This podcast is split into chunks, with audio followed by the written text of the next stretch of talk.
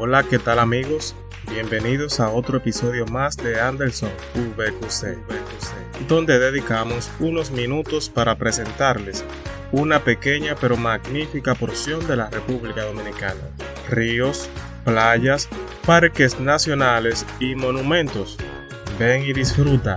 Deja que tu imaginación, se lleve más lejos.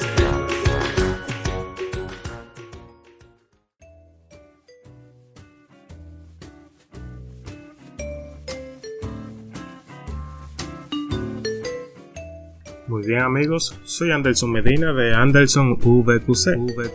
En ocasión de presentarte este segundo episodio sobre viajes, lugares a los cuales tú podrías visitar. Y ahora mismo vamos a presentarte lo que es el lago Enriquillo. El lago Enriquillo cuenta con una superficie de más de 350 kilómetros cuadrados el lago Enriquillo es el lago más grande del Caribe y la única masa de agua en la región y se encuentra a más de 43 metros por debajo del nivel del mar.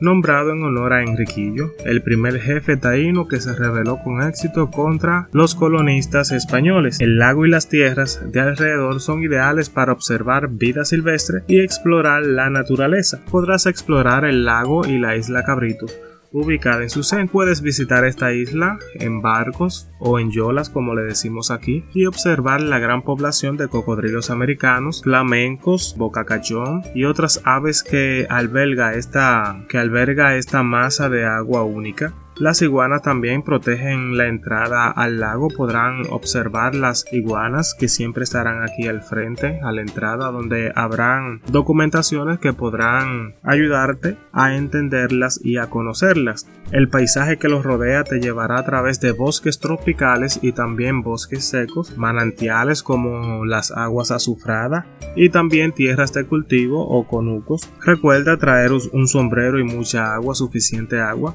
ya que el calor es bastante fuerte. El sol es un poco caliente, es bastante intenso y peculiarmente también durante el paseo en bote ya que es considerado como un brazo de mar.